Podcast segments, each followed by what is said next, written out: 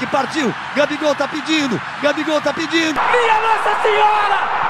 O impossível aconteceu, meu Deus do céu!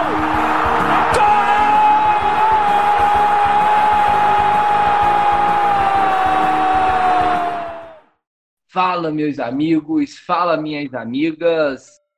Está começando mais um podcast nos acréscimos. E no episódio de hoje nós vamos falar sobre a La Liga, a Liga Espanhola, que está a todo vapor, voltou aí pós parada pela pandemia do novo coronavírus e tem uma disputa acirrada pela, pelo título da Liga Espanhola. Real Madrid e Barcelona, como sempre, estão com os holofotes voltados para esses dois gigantes estão é, disputando aí a cada partida a liderança do campeonato. Tem também briga por vaga na Liga dos Campeões e, é claro, briga para fugir da zona da degola, para fugir da zona de rebaixamento. Eu sou o Antônio Cláudio Rodrigues e aqui comigo hoje temos o Caio Lisboa. Tudo bem, Caio? E aí, galera? E aí, Antônio, Vinícius, prazer estar com vocês. E hoje temos muito assunto bom, né? É, vamos falar aí principalmente da briga dos dois gigantes, Real Madrid e Barça pelo título espanhol. É isso mesmo, Caio. E junto com a gente temos também o Vinícius Soares. Tudo bem, Vinícius? Como vai? E aí, galera? Tudo bem, Antônio? Tudo bem, Caio? Hoje o podcast de hoje promete um bom debate sobre a Liga das Estrelas, uma das ligas mais, mais disputadas pós-pandemia. É, realmente, a liga passada que foi não foi tão disputada em relação à briga pelo título como essa, porque o Barcelona ganhou com certa vantagem, mas nessa temporada voltamos àquela disputa corriqueira de Real Madrid e Barcelona. E para a gente iniciar o nosso podcast, nosso episódio, eu vou passar primeiro a tabela da Liga das Estrelas, da, da Liga Espanhola, para a gente situar aí nesses assuntos. Até o momento, esse podcast está sendo gravado domingo, dia 28 de junho, a tabela está da seguinte maneira: o Real Madrid é o líder com 71 pontos, é, o Barcelona é o segundo com 69, eles estavam empatados, mas com o empate do Barcelona e a vitória do Real, o Real está aí na frente por dois pontos. Atlético de Madrid, que vem de uma bela arrancada desde a volta do campeonato tem 58 pontos, Sevilha é o quarto com 54. Esses são os quatro primeiros colocados que teriam vaga na Liga dos Campeões da próxima temporada. Aí a briga também por esse G4 tem o Vila Real em quinto lugar, o Getafe em sexto e a Real Sociedade em sétimo, também Valência em oitavo, Atlético de Madrid em nono, Granada em décimo. Isso porque do Sevilha com 54 pontos ao Granada, são 11 pontos de diferença. O Granada tem 43 pontos. O Sassuna é o 11, 41. Levante, décimo também com 41. Betis tem 37. Real Valladolid tem 35. Eibar também tem 35. E Alavés, 35 também. Esses três clubes empatados. 17, Celta de Vigo, 34 pontos e os três últimos colocados que estão aí momentaneamente caindo para a segunda divisão do Campeonato Espanhol é o Mallorca em 18º, 26 pontos, Leganês 19 e o Espanhol de Barcelona, o Lanterna com 24 pontos. E para a gente começar, vamos falar primeiro aí do atual campeão da Liga das Estrelas, o Barcelona. Barcelona que vem de, no momento, um empate diante do Celta de Vigo, fora de casa, um resultado que gerou alguns problemas que já vinham acontecendo. E para vocês, Caio e Vinícius, quais são os principais problemas aí da equipe do Barcelona? O que, que vocês verem, o que vocês veem de razões para o Barcelona hoje é, desde a sua volta, por exemplo, ter empatado dois jogos e ter visto aí o Real Madrid se distanciar um pouco, ou seja, o Real Madrid, na verdade, passou o Barcelona, ele começou essa, esse retorno do Campeonato Espanhol em segundo e agora já é o primeiro. Qual, quais os motivos para o Barcelona ter perdido a liderança desse Campeonato Espanhol? É, então, eu, ao meu ver, o, tanto o Real Madrid quanto o Barcelona adotaram nessa volta um modelo de rodízio de atletas, né? A gente vê o Real Madrid sempre mudando o meio de campo, Barcelona também. É, o Vidal, que antes da paralisação nem jogava direito, hoje aparece aí nos jogos do Barcelona. E eu acho que talvez o grande problema do Barça foi não ter um elenco tão, tão qualificado para esse rodízio, né? Acho que o time não contava com essa necessidade de rodar os jogadores, de rodar o meio de campo, de rodar o ataque, e acaba que fica tudo nas costas aí do Messi e do Suárez, que são os grandes craques da equipe. É, como o Caio falou, né? Tudo fica nas costas do Messi e do Suárez. Essa Messi dependência, ela é cada vez mais presente com, com o passar do tempo. Isso já vem de temporadas anteriores, mas isso ainda está mais evidente. E quando o Messi às vezes é bem marcado e não consegue jogar, o Barcelona também não consegue. Aí, às vezes, aí não tem outro jogador que consiga decidir os jogos como o Messi faz. E isso acaba atrapalhando o time a conseguir vitórias e se manter na liderança. É, realmente a equipe do Barcelona falta um pouco mais de jogo coletivo, né? Um, clube que nos últimos anos se destacou muito pela sua forma de jogar como equipe, nos últimos, nas últimas temporadas tem sido muito dependente de individualidade tem tido sérios problemas no elenco. Lembrando que com a volta pós-pandemia são permitidas cinco substituições e essas equipes rodado muito seu elenco de um jogo para o outro, já que elas jogam de, de três em três dias. E o que se discute muito nos jornais espanhol, na Espanha como um todo, é a relação do Setien com o elenco. O que o Setien chegou após a demissão do Valverde em janeiro e todos imaginavam que seria assim, é, que cairia como uma luva nesse elenco do Barça pela filosofia de jogo da equipe do Barcelona, pela filosofia de trabalho do Kiko Setien. São coisas muito parecidas, pelo menos no papel, mas que na prática não tem dado tanto certo. Inclusive, na última partida, o Luiz Soares deu uma cutucada ali e falou que a análise tem que ser feita pelo treinador, é ele que deve saber o, os problemas e tem que saber as soluções para a equipe. Foi algo mais ou menos nesse tom. E o Kik Setien, de acordo com o jornal Marca de Madrid, deu uma bronca bonita no elenco após o empate contra o Celta de Vigo em 2 a 2 O Barcelona escapou, inclusive, de uma derrota com um gol inacreditavelmente perdido pelo Nolito no último minuto. E o elenco também não contestou algumas das broncas do Kik Setien, que dizem que essa relação aí está muito ruim e que permanecendo desse jeito é muito difícil que o Kik Setien é, continue na próxima temporada. Na opinião de vocês, é mais culpa do Setien? É culpa dos jogadores? Ou é um pouco dos dois? A diretoria não soube montar o elenco, não soube conduzir o trabalho? O que, vocês pensam sobre essa relação Kik Setien e elenco no Barcelona? É, eu acho que o grande problema do Barça, como o Vinícius mencionou, né, a Messi dependência, enfim, eu acho que o acaba que o Messi se não só o Messi, mas como outros jogadores de grande nome se tornam maiores que não maiores que o clube, mas maiores que treinador, maiores que jogadores que chegam, enfim. Eu acho que isso é problemático. Só que ao mesmo tempo o treinador tem que se impor, o presidente tem que bater o martelo e falar, galera, vamos segurar que que é ele que manda infelizmente ocorreu a pandemia, né? Esse trabalho que poderia ter dado frutos aí do Setien é, teve esse, com certeza teve impacto da paralisação do coronavírus, mas eu acho que ocorre muito sobre isso, né? Sobre o Messi ser maior do que os caras, é, do treinador já chegar acuado, né? Com medo, não sei se medo, mas menor que o Messi. Não, é Concordo com o que o Caio falou. E, e eu acho que é um conjunto de tudo. Porque, como o Caio falou, o Messi é maior que praticamente que todos os jogadores do Barcelona, maior que o Setien.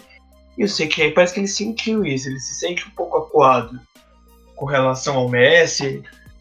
E, e também a, como foi falado anteriormente, a, a falta de um elenco qualificado para o Barcelona atrapalha também o desempenho da equipe quando, por exemplo, nessa situação que a gente que precisa fazer um rodízio no elenco. E quando, e quando faz o rodízio no elenco, as peças não são tão qualificadas, o time acaba perdendo em campo. E isso também atrapalha o clima. Então, por isso, eu acho que é um, é um conjunto de fatores que explicam todos os problemas do Setien. É, realmente, é, essa composição do elenco do Barcelona e essa relação com, com o atual treinador não é das melhores. E lembrando que o Pique Setien anteriormente só trabalhou em times menores. O último trabalho relevante dele havia sido no Betis, fez um bom trabalho, mas ele nunca conquistou um título na sua carreira como treinador e ele não é novo, né?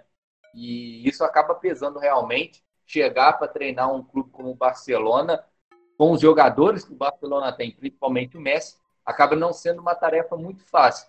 Inclusive, falando em racha entre é, comissão técnica e elenco, e falando também sobre composição de elenco no Barcelona, o Kik Setien, na entrevista coletiva prévia ao jogo contra o Celta de Vigo, havia criticado um pouco o Arthur, falou que realmente ele não havia dado certo, que era difícil fazer ele aprender a soltar a bola mais rápido, quando anteriormente ele tinha tido um técnico que mandava ele segurar mais a bola, dando a entender que realmente a contratação do Arthur não havia dado certo, que não havia solução para o Barcelona. E o Arthur, que se, a, se o Arthur ainda tinha uma certa relutância em relação à sua transferência para a Juventus, essa relutância acabou até porque neste domingo, dia 28, os jornais já dão como certo, jornais da Espanha e da Itália, a troca entre Barcelona e Juventus por Arthur e Pjanic. O Arthur indo para a Itália e o Pjanic vindo, indo para a Espanha. Na opinião de vocês, é bom para o Barça essa saída do Arthur, essa chegada do Pjanic? O Barcelona, muito do problema do elenco dele, ao meu ver, é ter muitos jogadores parecidos, principalmente nesse meio campo, jogadores que jogam muito com a bola no pé, carregam um pouco a bola, que atacam um pouco o espaço. É, e aí, muito do jogo amarrado do Barcelona, desse toque de um lado para o outro, dependendo do Messi para fazer uma jogada mais diferenciada, ao meu ver, é muito por essa composição é, de elenco de jogadores no meio-campo, como é o caso, muito parecidos, de estilo de jogo muito parecidos. Como era o caso, por exemplo, do Arthur com o De. Parecem demais no estilo de jogo. O Pjanic, a chegada dele, consequentemente a saída do Arthur, potencializa essa questão, melhora, continua na mesma? Qual é a opinião de vocês? É, então, é, inclusive só dando uma ressaltada que foi confirmada aí a venda do Arthur. É, para a Juventus. Não foi confirmada a troca, né? Mas a venda dele para a Juventus já foi confirmada. Como você disse, Antônio, eu concordo muito com essa questão de ter muitos jogadores, não digo iguais, mas de futebol parecido. Acho que falta o Barcelona um, um jogador que não necessariamente seja um jogador titular, mas um jogador de banco que, que sobressaia sobre os outros, que ele entre e mude totalmente o estilo de jogo. O Vidal poderia ser esse, jogo, esse jogador, você não acha? Mas ele não consegue se impor, né? Como você falou. Sim, sim. Eu acho que isso acaba acontecendo talvez pela. Não sei se inexperiência do Setien, enfim. É... Mas, mas o que falta é isso, é um jogador totalmente diferente, né? É o que a gente vê em grandes clubes. Se a gente for pegar o, o Real Madrid como exemplo, né, como base, você tem aí no meio de campo uma variedade imensa de jogadores com características totalmente diferentes. Então, se você está com um jogo muito amarrado em meio de campo, você tem uma peça que você coloca e muda totalmente o jogo. No Barcelona a gente não consegue isso. O que às vezes é uma saída é mudar o Messi de lado de campo, botar no meio e rola a Messi dependência, né? É, e como o Caio disse, são jogadores muito parecidos. Então, você precisa mudar um cenário do jogo, você olha para o banco, você vê jogadores com características parecidas. Então, é, basicamente, se fosse uma substituição, é trocar seis por meia dúzia, não muda muito na prática. eu acho que o Pjanic pode trazer uma variedade maior de, de repertório para o jogo do Barcelona. Às vezes mudar uma situação do jogo, entra, decide. E pro Arthur, eu acho que eu acho, eu acho muito boa a transferência pro Arthur, porque ele ele, sa ele tá indo para um clube que realmente quer ele, que o Barcelona já deixou claro que pretende usar o Arthur. E um, um, um vai ser treinado pelo Sarri, que para mim é um grande treinador e também um elenco muito qualificado como é o da Juventus. Então eu acho que nessa transferência todos ganham.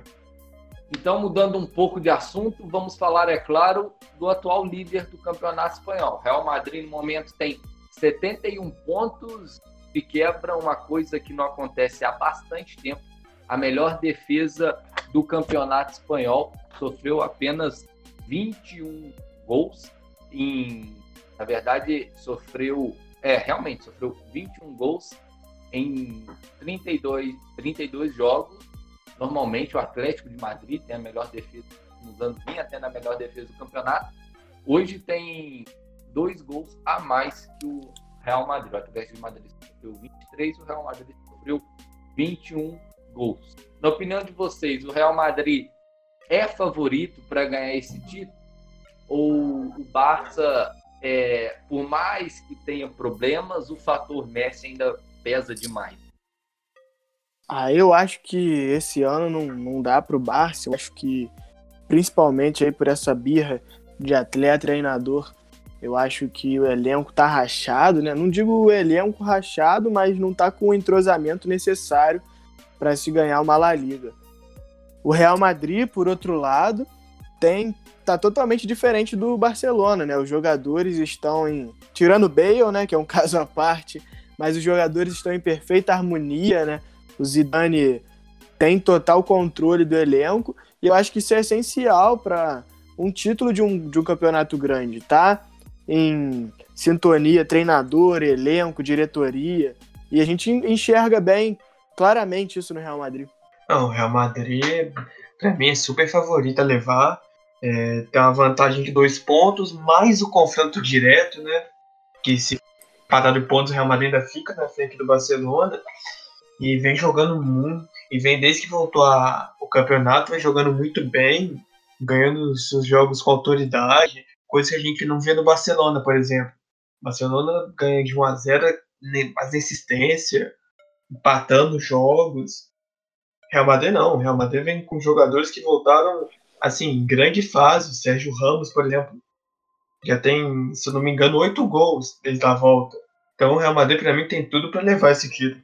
Sérgio Ramos tem três gols é, desde a volta e oito gols na, na, no campeonato é o vice-artilheiro da equipe do Real Madrid no campeonato. O artilheiro é o Karim Benzema.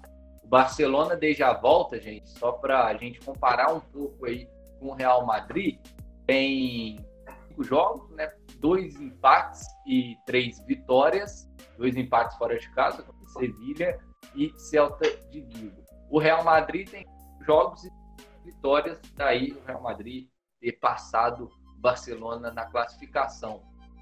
Vamos agora também comparar um pouco do calendário deles até o final da temporada.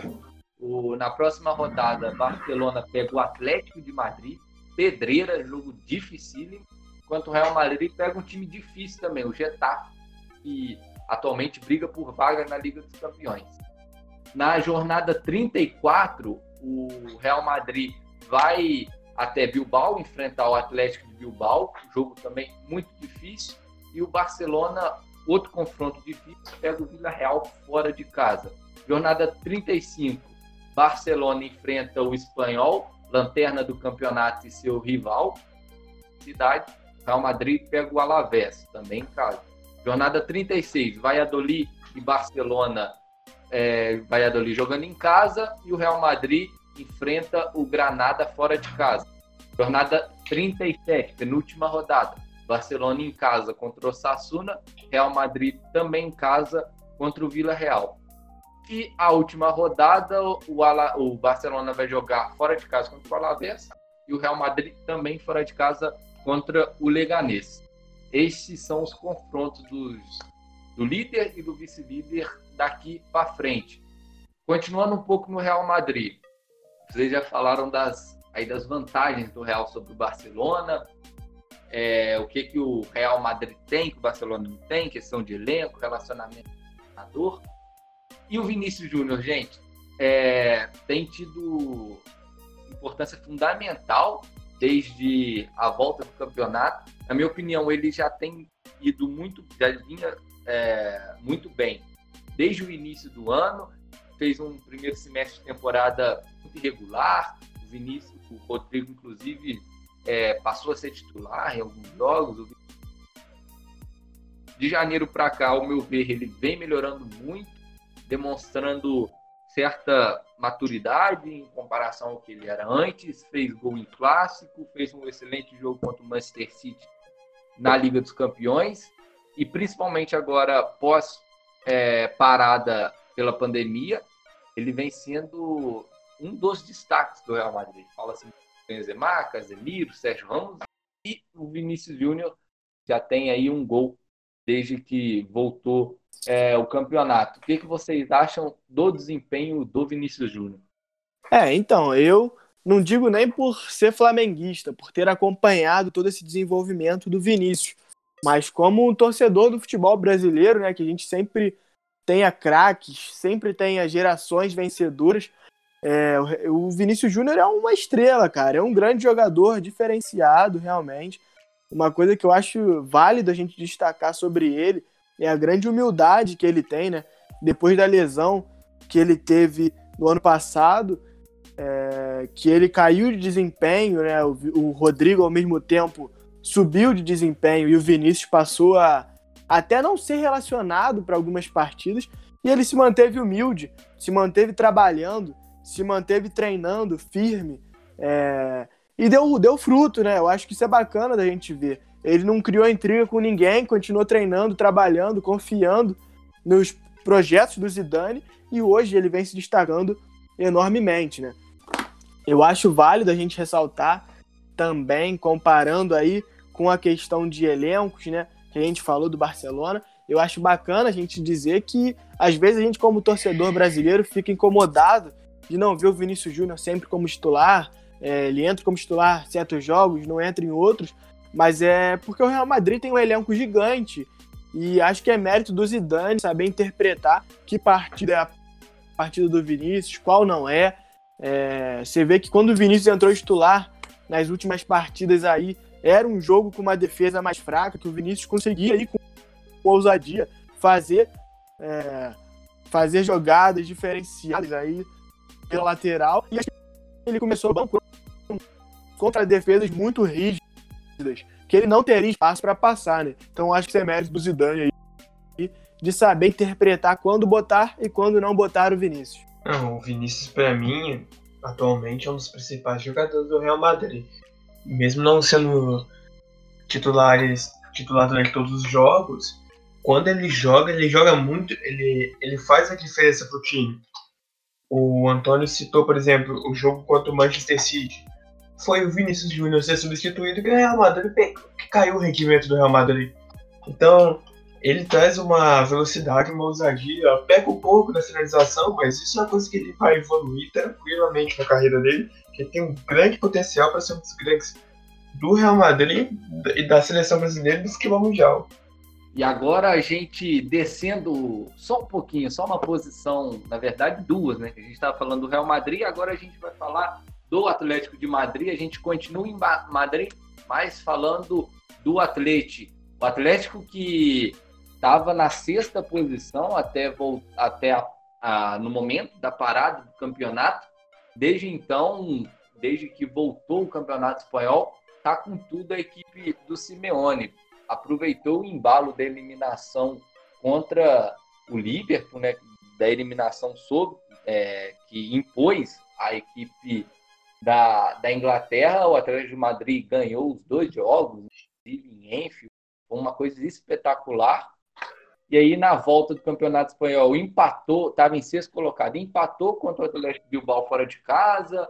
Todo mundo pensou que ia ser uma caminhada difícil em busca de uma vaga na Liga dos Campeões, mas lá para cá deslanchou, inclusive é, ganhou de 5 a 0 do Osasuna, algo raro na equipe do Simeone, fazer muitos gols. Os outros jogos foram apertados, 1 a 0 2 a 1 mas o Atlético voltando até a consistência que sempre teve com o Simeone e já garantiu praticamente uma vaga, na minha opinião, na Liga dos Campeões. É o terceiro colocado com 58 pontos. O quarto é o Sevilha com 54. O quinto tem 7 pontos de diferença. Eu acho aí muito difícil que o Atlético de Madrid perca tantos pontos até o final da temporada. Já passando de uma vez os próximos jogos da equipe do Simeone, o Barcelona fora de casa, partida dificílima, Mallorca em casa, Celta de Vigo fora, Betis em casa, Getafe fora, Real Sociedade em casa. Há de se dizer aí, são jogos bastante complicados contra que estão é, é, brigando para não cair, que estão disputando uma vaga na Liga dos Campeões e, é claro, Barcelona que briga pelo título. É, qual a análise de vocês né, sobre essa retorno do Atlético de Madrid, é, voltando a ser o Atlético de Madrid do Simeone, que a gente já conhece há algumas temporadas. É, o Atlético, depois da parada da pandemia, veio uma grande sequência, está invicto ainda, né? Saiu do sexto para a terceira posição. Um time que voltou mais às características do Simeone, mais consistente defensivamente. Teve uma exceção da goleada por 5 a 0 sobre o Osasuna, mas voltou a ser aquele time clássico do Simeone, né? E a, agora já, já abriu sete pontos do, de diferença para o primeiro fora da zona de classificação para a Liga dos Campeões, que é o Villarreal. O Atlético de Madrid tem 58 pontos. E para mim já, já tem uma vaga garantida na próxima Champions. E, e eu acho que ainda vem forte para a disputa do, da Champions quando, quando voltar, né? Em agosto. É, eu acho bacana a gente ver essa evolução aí do Atlético, né? Então, pouco tempo pós-pandemia, mas eu acho que é importante a gente ver que eles não na briga pelo título, na minha opinião. Acho que não, não dá mais para o Atlético buscar, ah, principalmente pela questão de pontos. Né? Acho que matematicamente nem tem como. Mas eu digo nesse crescimento de como equipe para as competições que ainda faltam, né? Como o Vinícius falou, é, nessa volta de Champions League aí, acho que o Atlético vai dar trabalho, sim.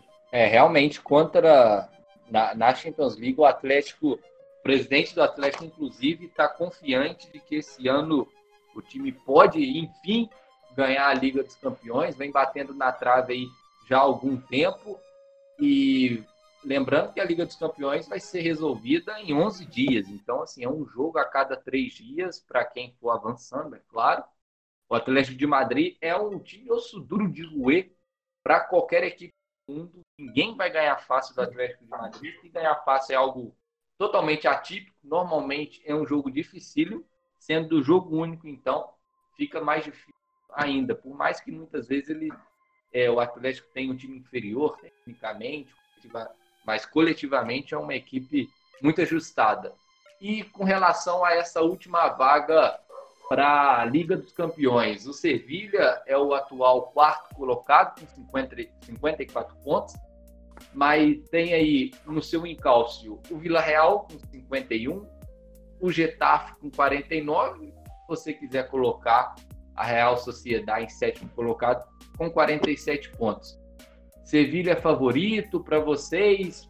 E por que seria, se for favorito? Ah, para mim eu acho que é favorito sim. A... Por mais que nessa volta pós-pandemia Sevilha venha nos escorregões aí, né, empatando bastante partidas, eu vejo o, calendário do Sevilha muito mais tranquilo do que de Real e Getafe. Se a gente for ver aí, o Getafe enfrenta Real Madrid, enfrenta a Barça. É, justamente por isso eu acho que o Sevilha está bem tranquilo, é, sem preocupação com essa vaga. Talvez o Getafe vencendo o Real Sociedade hoje vai apertar, mas nada que preocupe para a próxima para a próxima temporada. Não, o Sevilha para mim tem tudo para ficar com a, essa vaga que resta da Liga dos Campeões. Tem três pontos de vantagem do Villarreal e cinco do Getafe. A principal briga é com o Villarreal mesmo, né? E a tabela do Sevilha é mais fácil, como o Caio falou. O Villarreal, por exemplo, ainda pega Barcelona e Real Madrid. Os dois, os dois líderes da, do campeonato, que é um jogo sempre muito difícil. Sevilha pega. Também não, pega, não tem jogos fáceis, como por exemplo, enfrenta o Atlético Bilbao no, em País Basco, mas comparando com a tabela de Villarreal e Getafe, é significativamente mais fácil, né? É, só confirmando então, o Sevilha pega na, na próxima rodada, terça-feira, dia 36, o Leganês fora de casa, Eibar em casa, aí uns jogos mais Atlético Bilbao, como. É, depois um jogo também mais fácil, Sevilha contra o Mallorca em casa. Depois, jogo mais difícil, Real Sociedade fora e Valência em casa. Tem dois jogos aí que realmente são vitórias muito prováveis. Dois não, três jogos com vitórias bastante prováveis da equipe do Sevilha. E como último assunto, a gente vai falar, é claro, da briga contra o rebaixamento. Na Liga Espanhola caem três últimos colocados, que hoje são Mallorca, 18 com 8 pontos, Leganês, 19 com 25, e o Espanhol a, o lanterna do campeonato com 24 pontos. Realmente a briga entre esses três aí para definir quem fica em qual posição é acirradíssima. 26 e 24 pontos, respectivamente. Mas, para a 17 colocação, a primeira posição fora da zona, 34 pontos tem o Celta de Vigo, 8 a mais que o Mallorca. Tá sacramentada a essa essa lista dos três rebaixados do Campeonato Espanhol dessa temporada, gente? Eu acho que justo com a, as vagas ali da, da Champions, eu acho que essa disputa também já está encerrada, né? A gente viu uma diferença de oito pontos. Dá para buscar? Dá, mas acho que em questão de até de tabela, né? Essas três equipes aí enfrentam os grandes espanhóis. E eu acho que, infelizmente, ano que vem é segunda divisão. Não, pra mim a única disputa que tem entre esses três times é quem pega a lanterna, né? Porque faltam seis jogos e são oito pontos de diferença. Então, assim, tá praticamente liquidado. Óbvio que no futebol a gente não pode cravar nada. Vai que acontece uma reviravolta, né? Mas para mim a chance é, é, muito grande de não acontecer nada que inesperado os três caírem. Já é interessante se começar a planejar a temporada da segunda divisão e tentar voltar para a primeira. É, eu concordo. Acho que é, futebol é futebol. A gente pode ver aí uma super reviravolta e os times não caírem. Mas se a gente for pegar o desempenho dessas equipes pós-pandemia, eu acho que não tem mais jeito, não. Acho que, como o Vinícius falou, a disputa aí é pela lanterna, quem não fica na lanterna, né? É realmente campeonato espanhol aí tem algumas brigas boas para a gente acompanhar até o final. E é claro, você vai poder acompanhar o desenrolar desse restante de temporada com a gente da equipe nos acréscimos. E para você poder ajudar a gente, vai lá no nosso Spotify, nos acréscimos, ou, ouça nossos podcasts, siga a gente no Instagram, arroba nos acréscimos oficiais, está tendo, sempre está tendo atualizações, e a gente posta alguma coisa, a gente avisa por lá, e é claro, nosso blog é lá você tem toda semana textos novos, inclusive sobre La Liga, com as atualizações, os resultados, os destaques, todas as informações para vocês. Meu muito obrigado por vocês terem nos acompanhado, terem nos ouvido, nos ouvido até aqui. Muito obrigado também ao Caio e ao Vinícius pela participação brilhante em mais um podcast. E a gente fica por aqui. Continue nos acompanhando. Muito obrigado e até a próxima.